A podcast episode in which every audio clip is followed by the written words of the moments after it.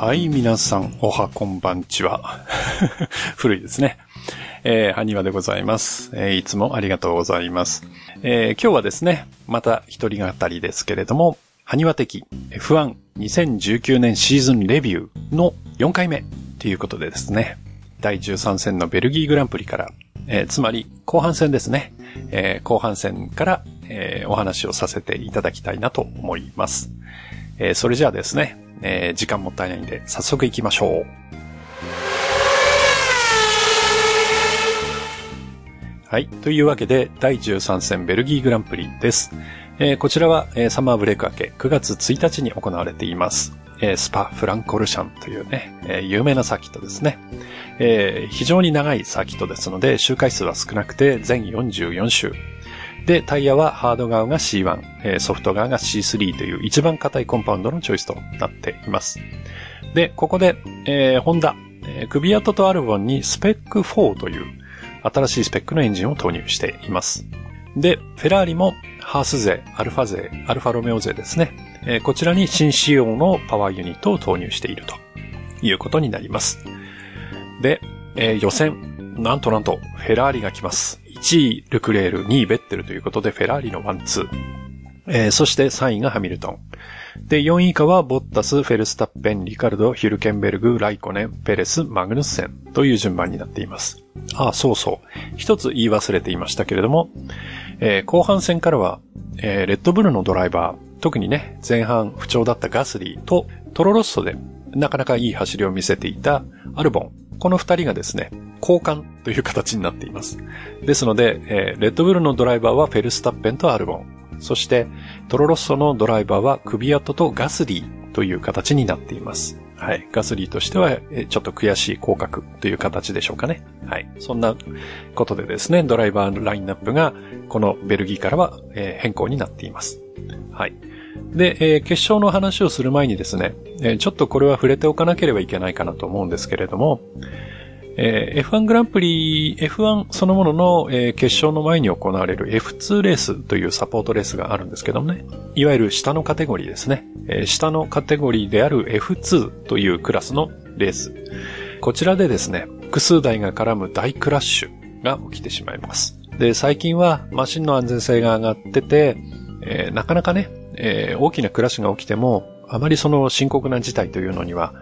なかなかならないんですが、えー、残念ながらこのベルギーの、えー、普通のレースではですね、犠牲者が出てしまいました。で、アーデンというチームに所属しているアントワーヌ・ユエールという将来有望なね、選手が自己死をしてしまいました。で、えー、このユエールは、え、ルノーの若手育成プログラムのメンバーで、えー、2013年にはフランス F4 で優勝しています。で、2018年に GP3 でも優勝。そして今年 F2 に上がってきたばかりとで、えここまで実はもう2勝も挙げていたということで、非常に前途有望な若者だったんですが、不幸なことにベルギーで命を落としてしまうということになりました。えちなみにね、このユエルは、えルクレール、それからガスリー、この二人の幼馴染であったと、えいうことで、決勝のね、実はベルギーグランプリの決勝の前にも、えーユベールの死を悼んで、えー黙祷が行われるというですね、ちょっと、えー、暗い沈んだ雰囲気の中で決勝がスタートするということになってしまいます。で、えー、決勝がスタートします。で、えー、スタートでですね、ペルスタッペンがコースのイン側をついていくんですが、ここで、えー、ライコネンとぶつかってしまいます。で、そこでですね、確か左のフロントだったと思うんですが、サスペンションを壊してしまって、えー、そのままリタイアということになってしまいます。でえ、セーフティーカーが出動になります。でえ、5周目にレースが再開されます。で、ストレートが非常に速いフェラーリに対して、低速コーナー、コーナーが速いメルセデスという図式でですね、フェラーリにメルセデスが一生懸命ついていくという展開になります。で、16周目にベッテルが最初にピットインをしてきまして、ソフトからミディアムに乗り換え。そして、22周目には、ルクレール、23周目にはハミルトン、24周目にはボッタスがそれぞれピットインをしてきて、同じようにソフトタイヤからミディアムタイヤに乗り換えをしていくということになります。で、この時の4者の順位というのは、ベッテルがトップで、ルクレール、ハミルトン、ボッタスという順番になっています。で、え27周目、フェラーリがベッテルとルクレールのポジションを入れ替えます。はい。チームオーダーが発令されるわけですね。はい。で、これはですね、ベッテルに、メルセデスの蓋をさせるという言い方をしますけれども、頭を押さえて、ルクレールを逃がすという作戦ですよね。じゃないかなと思われるような作戦を取ります。で、そこから5周経って32周目、ついにハミルトンが、えベッテルを抜抜きます。で、ここで34周目になってベッテルは、えピットインをして、ミディアムからソフトタイヤに乗り換え、この時にルクレールとハミルトンの差は約7秒あると。はい。この7秒の差を、えー稼ぐために、まあ、ベッテルが犠牲になったという言い方ができるかもしれません。で、えールクレールをハミルトンが追いかけていくという図式になるんですが、えー38周目には、まあ、4周ぐらい経ってですね、38周目にはルクレールとハミルトンの差が5.5秒。で、42周目には3秒。そして最後、えーハミルトンが1.5秒まで迫るんですが、えーなんとかルクレールが逃げ切って、えー嬉しい初優勝。まあね、えー幼馴染のユベールに捧げる優勝という形になります。はい。で、えーレッドブルに今回から加わったアルボンは、スペック4のパワーユニットを投入したということで、ペナルティがあって17番手のスタートだったんですけれども、そこから素晴らしい追い上げを見せてですね、なんと5位に入賞するという、なかなかね、え初戦にしてはいい結果を上げているんじゃないかなと思います。で、ホンダは残念ながらリタイアしてしまったフェルスタッペ以外の3台が入賞するという結果を残すことができました。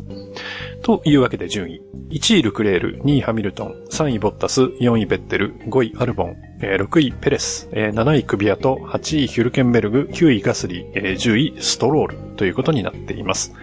で、ファステストラップはベッテルが取っています。えー1分46秒409。ファステストピットストップはラッセルですね。ラッセルのチームが2秒02というタイムを記録しています。で、ドライバーオブザデイ。こちらはですね、ノリスが取ってますね。そして、えっ、と、ドライバーズランキングですけれども、えーハミルトンが1位で268点、えー2位がボッタスで203点、えー3位がフェルスタッペンで181点となってますね。で、コンストラクターズランキングはメルセデスが1位で471点、えー500点に届きそうですね。えー2位がフェラーリで326点、えー3位がレッドブルで246点ということになっています。というわけでですね、えー初戦を取ったフェラーリが、その勢いに乗って、次戦、第14戦、フェラーリにとっての母国グランプリ、イタリアグランプリに突入していくわけですね。はい。で、イタリアグランプリ、こちらは9月8日に行われています。全53周、えー超高速サーキットですね。タイヤは、えーハード側が C2、そしてソフト側が C4 というチョイスになっています。で、ここでフェラーリは新仕様の、えー前線でね、アルファロメオとかに入れた新しいパワーユニットを投入してきています。で、えーレッドブルはフェルスタッペンとガスリーにスペック4のパワーユニットを投入ということになります。で、予選なんですが、非常に馬鹿げたですね、えー予選を演じることになってしまいます。えー先ほども言いましたが、えーイタリア、モンツァというサーキットはですね、超高速サーキットなんですね。で、え高速サーキットというのはですね、えー塔という言い方をしますけれども、いわゆるスリップストリーム。えー前の車が押しのけた空気、前の車が空気を押しのけたことで、えーその後ろに、その、え空気の薄い層、空力的に有利なところというのが出来上がるんですね。で、そこをうまく走ることができると、えただ一台で、え走って空気を押しのけながら走っている時よりも空気抵抗が有利になるということで、その塔とかスリップストリームって言いますが、それを得ながら走ることができれば、えータイムアップにつながるんですね。というわけで、えー各社がその塔の奪い合いっていう形になります。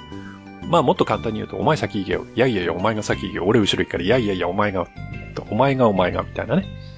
要は譲り合いになっちゃうわけです。で、お互いに牽制しながら、えー予選ギリギリの時間。で、あの、トラックの、えインプルーブメントもありますから、コースがだんだん出来上がってくる。その一番後ろのタイミングを見計らいながら、かつ前に他の車を出しておいて、自分は一番後ろから行こうという、えそういう牽制の試合になるんですね。で、時間ギリギリにその投を得ようとして、各社が、え団子状態でスロー走行をするというですね、まあ見たことのない予選が繰り広げられまして、で、なんと、えーほとんどの車が時間切れになると。時間切れになって、最後走れないという状況になります。はい。非常に珍事ですよね。で、結局、え1回目のランでとりあえずタイムを出していたルクレールが、なんと、ポールを取ると。結局、ルクレールがポールを取ると、はい、いうことになります。で、1位がルクレールで、2位がハミルトン、3位ボッタス、以下、4位以下がですね、ベッテル、リカルド、ヒルケンベルグ、サインツ、アルボン、ストロール、ライコネンという順番になります。で、トップ10はライコネン以外がソフトタイヤでのスタートということになります。というわけでですね、非常にこうバカバカしい、はい、あのまあ、予選をやってしまいまして、実は、ここで、えー、なんだ、3台かな ?3 台の車が、えー不必要に低速で走行した。で、それのおかげで、まあ、渋滞を発生させてしまった。ということでですね、えーヒルケンベルグとサインツとストロールに対して開国処分という処分が下ります。まあね、各チームの代表がね、何やってんだ？というようなね、コメントを残したりもしています。で、えー決勝ですけれども、決勝、まあ、スタートではですね、ポールのルクレールが順位をなんとか守ります。はい。で、後方からのスタートになったフェルスタッペンなんですけれども、えースタートの混雑でですね、ちょっと前が塞がってしまって追突しそうになっちゃうんですね。で、追突を避けるために、もう仕方なくコースアウトをしてしまうということで、タイヤがダメになってしまうので、えータイヤを変えると。で、ミディアムでスタートしていたんですが、ソフトタイヤに乗り換えと。いうことで、えーちょっと最初から不利な、えー状況に陥ってしまいます。はい。で、3周目、えールクレールがどんどん逃げていきます。で、その後ろの方ではアルボンがサインツと競っているんですが、えーここでもですね、ちょっと、えーバトルでコース外に出てしまって、ちょっと順位を落とすということになってしまいます。で、6周目になってですね、フェラーリにとっての母国グランプリなので頑張らなきゃいけないはずの片割れ、ベッテルがですね、スピンをしてしまいます。で、コースアウトしちゃうんですね。で、コースアウトして復帰してくるんですが、えーこの時にですね、あの、もちろん後続の車を見ながら、ぶつからないようにコースに戻らなきゃいけないんですが、なんと、ストロールが来ているのに、そのストロールに向かって出ていくという、よくわからないことをベッテルがやってしまいます。それで、えーぶつかっちゃうんですね。で、後続のストロールと接触をしてしまって、ベッテルはフロントウィングを壊してしまうと。で、この接触で、ストロールがスピンを喫してしまうんですね。で、今度は、ベッテルに弾き飛ばされて、ストロールがコースアウトしてしまうと。で、ここで、えーストロールもですね、また同じように慌てて戻ってくるんですね。で、またそこでですね、今度はその後ろからガスリーが来てるんですけれども、ガスリーはなんとかその、接触はしないんですが、その、回避して外に飛び出してしまうという、あの、ガスリーがこう、何重かの、こう、えーアンラッキーな、はい、状況に陥りまして、グラベルに飛び出してしまうということになります。で、えー7周目、えーベッテルが入ってきて、ソフトタイヤからハードタイヤに乗り換えて、ウィングを交換して出ていくということになります。で、13周目になって、先ほどの件で、まあ、ベッテルにね、何やってんだお前ということで、なんと10秒のですね、ストップゴーというペナルティが下ります。で、このペナルティを13周目にベッテルが、えー消化をして出ていくということになります。で、15周目には、ベッテルの被害者であって、えーガスリーに対する加害者になってしまったストロール。こちらには今度ドライブスルーペナルティというペナルティが下ることになります。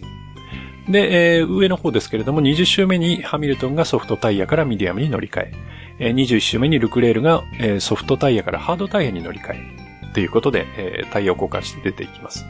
で、23周目、えーハミルトンがルクレールに追いついて、えー迫っていきます。なんですが、えールクレールがブロックをするんですね。はい。で、ルクレールがブロックをするんですが、この時にハミルトンがコースの外に押し出されてしまうと。うん。いうことで、ハミルトンが、これ危ないよということで、無線で文句を言います。で、この行為に対し対してですね、えールクレールに、えー珍しいですね、ブラックホワイト、黒白の旗が提示されるということになります。いわゆる警告ですよね。えー旗に関しては、え以前、愚者級でもちょっとお話をさせていただいたことがあります。はい。え黒白旗が出るということになります。えちょっとね、この件に関しては、カナダの時はね、えベッテルが同じようにハミルトンの進路を塞いで、確か5秒のペナルティを食ったと思うんですが、ルクレールだと黒白旗なんですね。はい。まあ、黒白バターは警告ですから、特に、あの、実害としてのペナルティはないですからね。どうしてこの差ができできたのか、僕はその、両者のね、リプレイを見比べても僕にはよくわかりません。はい。で、28周目、ボッタスがソフトタイヤからミディアムに乗り換えて出ていくということになります。で、34周目、えー、ハミルトンがですね、文句を言います。もっとパワーが欲しいと。やっぱりその、えー、ルクレールを抜けなくて、うん、ちょっとイライラしてるんでしょうかね。で、えー、その後ろからタイヤがね、若いボッタスがハミルトンをどんどん追い上げていって、なんと42周目には、えー、ボッタスがハミルトンを抜いていくと。で、今度はハミルトンに代わって、ボッタスがルクレールを追いかけていくということになります。で、えー、45周目にはルクレールとボッタスの間が1.5秒ということで詰まっていきます。で、えー、50周目、ハミルトンが諦めて、えー、ミディアムからソフトに乗り換え。そしてボッタスがルクレールに迫るんですが、えー、シケインの入り口で痛恨のブレーキミスをしてしまうと。いうことでですね、千載一遇のチャンスをボッタスは逃してしまうということになります。というわけでですね、えー、辛くも、えー、ソフトタイヤからハードタイヤへの乗り換えのワンストップ作戦を成功させたルクレールがなんと後半に入って2連勝ということになりました。で、いろいろとね、えー、煽りを食ってしまったレッドブル勢、あっちこっちでなんか煽りを食ってたような気がするんですが、えー、レッドブル勢はちょっと冴えない結果となってしまっています。で、えー、順位の方ですが、1位がルクレール、2位ボッタス、3位ハミルトン、4位リカルド、5位ヒルケンベルグ、6位アルボン、7位ペレス、8位フェルスタッペン、9位ジョビナッツィ、10位ノリスということになっています。で、ファステストラップはハミルトンが取ってますね。1分21秒779。えー、ファステストピットストップはクビサのチームが取ってます。2秒15。そして、ドライバーオブザデイは、ね、地元で堂々の優勝を遂げたルクレールがドライバーオブザデイを取っています。で、ドライバーズランキング。こちらは、1位ハミルトン284点、2位ボッタス221点、3位フェルスタッペン185点、コンストラクターズランキング、メルセデス505点ということで500点超え、フェラーリ351点で2位、3位レッドブル258点ということになっています。さて、次行きましょう。第15戦シンガポールグランプリです。こちらは9月22日に行われてますね。えー、こちらはね、シンガポールで行われるナイトレース。全61周。えー、市街地コースのナイトレースということで非常に難しいですね。えー、タイヤは、えー、ハード側が C3、えー、ソフト側が C5 ということで一番柔らかいチョイス。はい。ここでフェラーリは、新型のノーズを投入してくるということで、え、速いんだけど曲がんねえわという車の特性を、え、ちょっとね、改良しようということでノーズを変えてく、えー、るということになっています。で、そのノーズが効いたのか、予選では、ルクレールが1位を取ります。で、2位ハミルトン、3位ベッテル。で、4位以下はフェルスタッペン、ボッタス、アルボン、サインツ、ヒルケンベルグ、ノリス、ペレスという順番になっています。で、実はですね、8位にリカルドが入っていたんですけれども、予選後にですね、実は MGU-K の違反、ちょっとね、規定する以上のパワーが出てたということで、予選結果剥奪ということになってしまっています。で、トップ勢は、ペレスが、えー、ミディアムスタート以外、えー、他の連中は皆、ソフトタイヤでのスタートということになっています。はい。で、先ほども言いましたが、市街地コースのナイトレース、そして、えー、コースが狭くてくねくねしてるということで、非常に抜きにくい、はい、トラックポジション重視のレースですけれども、スタートで、トップ5は順位をキープします。で、約1秒間隔の隊列を組んでずっと走っていくということになります。で、1位のルクレールはもう最初からタイヤマネジメントで、えー、遅いペースでもう抜かれないので、とにかくタイヤを持たせようということで、遅いペースでの周回が続きます。で、えー、15周を超えてきて、えー、ソフトタイヤで、え、走っているトップ勢はなかなかタイヤが厳しくなってきます。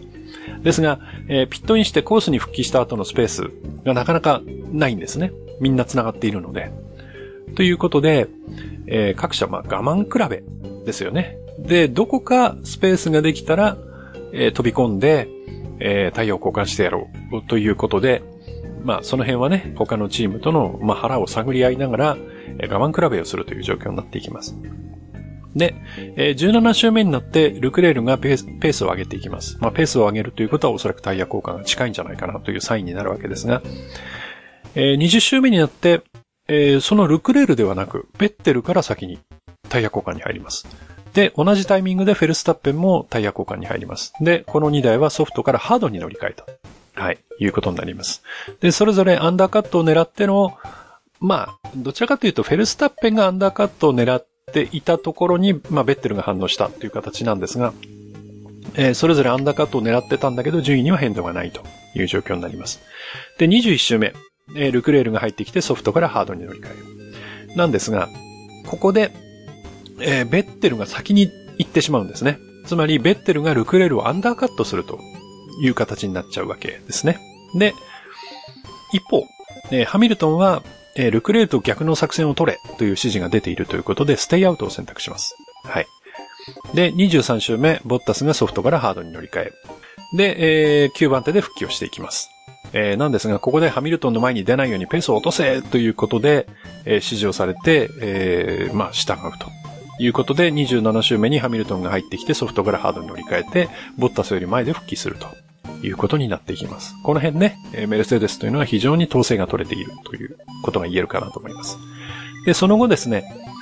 まあ、市街地コースということで、まあね、狭くて、えーまあ、事故が起きやすいというサーキットで3度もセーフティーカーが出るんですが、えー上位陣はですね、すでにタイヤを交換した後だったので、えーステイアウトを選択して順位に大きな変動がありません。というわけで、そのまま終わってしまいます。えーということで、ベッテルが今季初勝利ということになります。で、フェラーリは2年ぶりのワンツーフィニッシュ。で、えーメルセデス勢というのはステイアウト選択が裏目に出て、えー4位5位ということになってしまいました。というわけで順位。えー1位ベッテル、2位ルクレール、3位フェルスタッペン、4位ハミルトン、5位ボッタス、えー6位アルボン、7位ノリス、8位ガスリー、9位ヒルケンベルグ、10位ジョビナッツィということになっています。で、ファステストラップ、マグヌッセンが取ってます。え1分42秒301。で、ファステストピットストップはクビサのチームが2秒24で取ってますね。で、ドライバーオブザデイは優勝したベッテルが取っています。で、ドライバーズランキング。えーハミルトン296点で1位。えー2位ボッタス231点。変わりませんね、この辺。で、3位が、えーフェルスタッペンとルクレールが並びました。200点。えーで、コンストラクターズランキング。えー1位メルセデス527点。えー2位フェルフェラーリ、えー394点。えー3位レッドブル281点ということでですね。えー珍しく、えーフェラーリが、えー連勝するということになりました。はい。では次のレース行きましょう。第16戦、ロシアグランプリです。えーこちらは9月29日に行われてますね。えー全53周。タイヤはハード側が C2、ソフト側が C4 というチョイスになっています。で、えーレッドブル勢はですね、4台とも、えーさらに新品のスペック4を、をえー4台とも戦略的に投入をしているということになっています。で、予選ですが、えールクレールが頑張ってですね、なんと4戦連続のポールを取ります。で、2位ハミルトン、3位ベッテル。で、4位以下はフェルスタッペン、ボッタス、サインツ、ヒルケンベルグ、ノリス、グロージャン、リカルドという順番になっています。で、えー、レッドブルのね、アルボンはあ Q1 で実はクラッシュをしてしまって19位、えーガスリーが11位。で、クビアトは、えー PU トラブルが出て、えー走れないということで、さらに PU を交換して19番手からのスタートということになります。で、それじゃなくてもですね、レッドブル勢はスペック4を新たに投入していますので、フェルスタッペンは9番手、ガスリーは16番手、えーそしてアルボンはピットスタート。で、先ほど言ったようにクビアトは19番手というような後ろからのスタートということになります。で、えーフェラーリ勢とフェルスタッペンはソフトスタート。それから、えーメルセデス勢とアルボンはミディアムでのスタートということになります。はい。で、決勝が始まります。で、スタートで、えー、ライコネンがフライングします。ということでですね、えーライコネンにはドライブスルーのペナルティが下ると。はい。いうことになります。で、スタートでですね、えー後ろになっていたベッテルがですね、えールクレールの塔、つまりスリップストリームを使ってですね、あの、ロシアのサーキットっていうのは、スタートで結構、後ろの人に塔が効く、あの、コーナーまでが長いので、スリップストリームでこう、スピードが出せる、速度が伸びるっていう特性があるんですけれども、えーそれを使ってですね、ベッテルがハミルトンをかわし、さらにルクレールまで抜いてしまうと。で、えーベッテルが、えー首位に出るということになります。はい。で、これはですね、えーベッテルをハミルトンの前に出し出してワンツーを築く作戦で、そのためにルクレールとベッテルはもう最初から争わないという約束がされていたようですね。はい。というわけで、えーベッテル、ルクレールのワンツー体制が出来上がります。まあ、ここでね、ベッテルが前に行ってしまったというのは、もしかすると、フェラーリにとってはちょっと誤算だったのかもしれません。で、フェラーリは、えーレース中に順位を入れ替えるよ、入れ替えることを考えてるよ、ということをルクレールに伝えます。で、えールクレールは分かってるよ、問題ないよ、ということでレースが続いていきます。はい。で、ベッテルの方も、じゃあ、ルクレールを待ってるよ、っていうことで、えー無線を入れます。ですが、ハミルトンが来るんで、あの、おいそれとスピードを落とせないんですね。はい。というわけで、ハミルトンを引き離すためにペースを緩めずに走っています。で、ベッテルとしては、また無線でですね、えールクレールにもっと近づくように言ってくれと。そうじゃないと、順位返せないよと。うん、いうことを言います。で、そうするとですね、えールクレールはついていけないんですね。で、ついていけなくて、まあ、あの、ベッテルの後ろを走ってるんで、まあ、乱流、乱流もあるんで、あの、その辺がまあ、スリップストリームとその乱流との境目があってですね、塔を使える部分もあるし、えー近づきすぎると、えー乱流でもって、その逆にスピードが出せない、あの、こう、車体の挙動が乱れたりっていうところがあって難しいんですけれども、まあ、追いついていけないっていうことになるわけです。で、そうするとですね、まあ、ルクレールが無線でちょっとぼやくわけですよね。うん。僕は全てリスペクトしてるよと。うん。で近づくの難しいんだよと。うん。後で話そうよというようなですね。えーちょっと、まあ、ぼやきが始まるわけです。で、まあ、それに対してフェラーリのチーム側はですね、後でちゃんと順位は入れ替えるんだから、ね、ハミルトンが近いんだからもっとプッシュして、ベッテルに近づけと。うんレースに集中しろよ、お前と。うん。いうことで無線を飛ばすわけです。そうすると、ルクレールは、いやいやいや、完璧に作戦は理解してるよと。すべて尊重してるよと。ね。で、最初にスリップストリームを使わせたのは何の問題もないよと。うん。だけど、スタートからずっとプッシュしてるけど、タイヤがオーバーヒートしてて、なかなか、こう、ベッテルについていけないんだよ、みたいなことをですね、言うわけですね。はい。まあ、そんな会話が繰り広げられながら、まあ、レースは続いていきます。で、えその後ろでですね、ハミルトンは、ね、フェラーリのペースマジかよとか言いながら、うんやっぱ思ったより速いんでしょうね。で、マジかよとか言いながら、なんとか食らいついていくと。はい。いうことになります。で、えーハミルトンはミディアムを履いてますので、そのミディアムを、まあ、タイヤのスティントをどんどん伸ばしていこうと。うん。タイヤをマネジメントしながら様子を伺おうという作戦に出ます。で、えー23周目。えーまず、もうタイヤが苦しくなったルクレールを先に入れます。で、ソフトタイヤからミディアムタイヤにの乗り換えということになります。で、普通であれば、すぐ、直後にですね、24周目とかに、今度はベッテルを入れて、タイヤ交換をさせるのが、まあ、セオリーなんですが、えー俺たちのフェラーリ、なぜかベッテルをピットに呼びません。そして、えー実際にベッテルが入ったのは、さらに、えー4周、3周ほど走った27周目、えベッテルが入ってきてソフトタイヤからミディアムに乗り換えて出ていくと。で、この時に、えールクレールが前になってしまうということで、まあ、いわばですね、えールクレールがベッテルをアンダーカットしたような形になってしまうと。はい。いうことになってしまいます。まあね、えートライ用によってはベッテルが言うことを聞かないからピット作戦で戻したとも言えるし、えーペースの上がらないルクレールになんとかトップを譲らせるためにベッテルにそんな作戦を取らせたとも考えられるんですが、その辺は真相はよくわかりません。はい。で、27周目にタイヤ交換に入ったベッテル、えー出て行って直後ですね、無線が飛びます。ノー K という。これは、えー前にもね、えーパワーユニットについて話をしたことがありますが、MGUK がないということですね。つまり、えハイブリッドのモーターの方のパワーが出てないということですね。で、フェラーリはそれを聞いて、OK、わかったわかった。ピットインしろ。いやいやいや、やっぱり今すぐ止めてくれと。いうことで、ベッテルに、えーストップを指示します。で、ベッテルは、本気で言ってるのかと。もうすぐピットだよと。で、ピット以外で止めちゃったら、セーフティーカー出るかもしれないでしょと。なのに、もうすぐピットなのに、そこまで頑張らせないで、ここで止めちゃうの？という意味で、本気で言ってるの？ということを投げかけるわけですが、フェラーリの方は止めてくれ、というわけですよね。で、ベッテルはピットまで戻さずに、車を止めてしまいます。で、えーベッテルの予想通り、えーここで VSC、バーチャルセーフティーカーが発令されるということになります。で、この時ね、ベッテルは、ああ、V12 エンジンに戻してくれよというぼやきをね、えー無線でつぶやいています。で、そんな VSC が発令されている29周目、狙い目ですよね。えーメルセデスのハミルトンとボッタスはダブルピットストップを観光して、えーどちらもミディアムからソフトタイヤに乗り換えて出ていきます。で、えー出て行った時は、ルクレールの前と。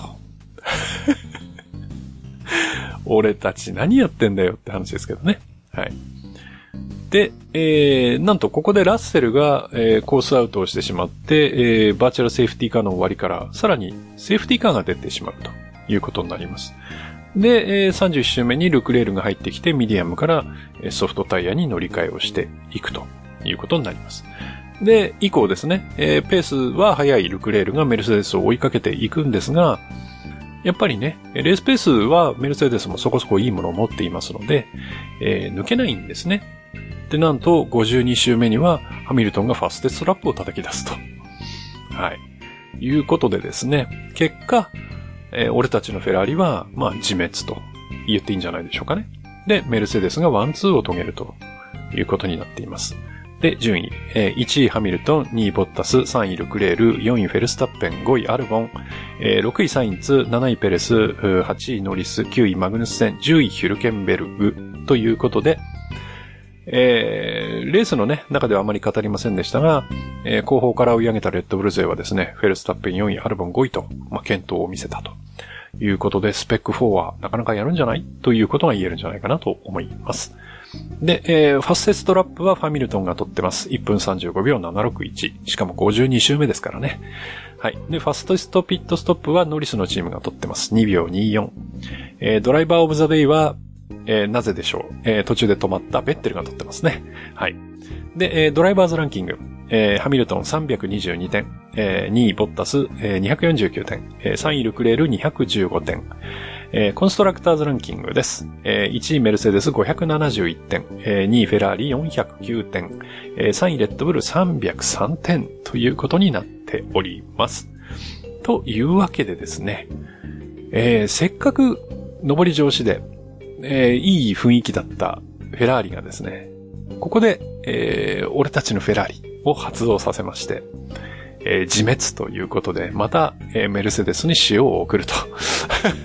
いうようなね、ことになってしまいました。はい。えーこの後ですね、えーフェラーリはさらに追い上げることができるのか、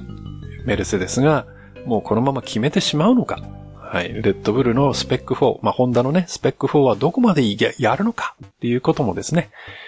えー次にまた語っていきたいと思います。では、今回はこの辺で失礼いたします。どうもありがとうございました。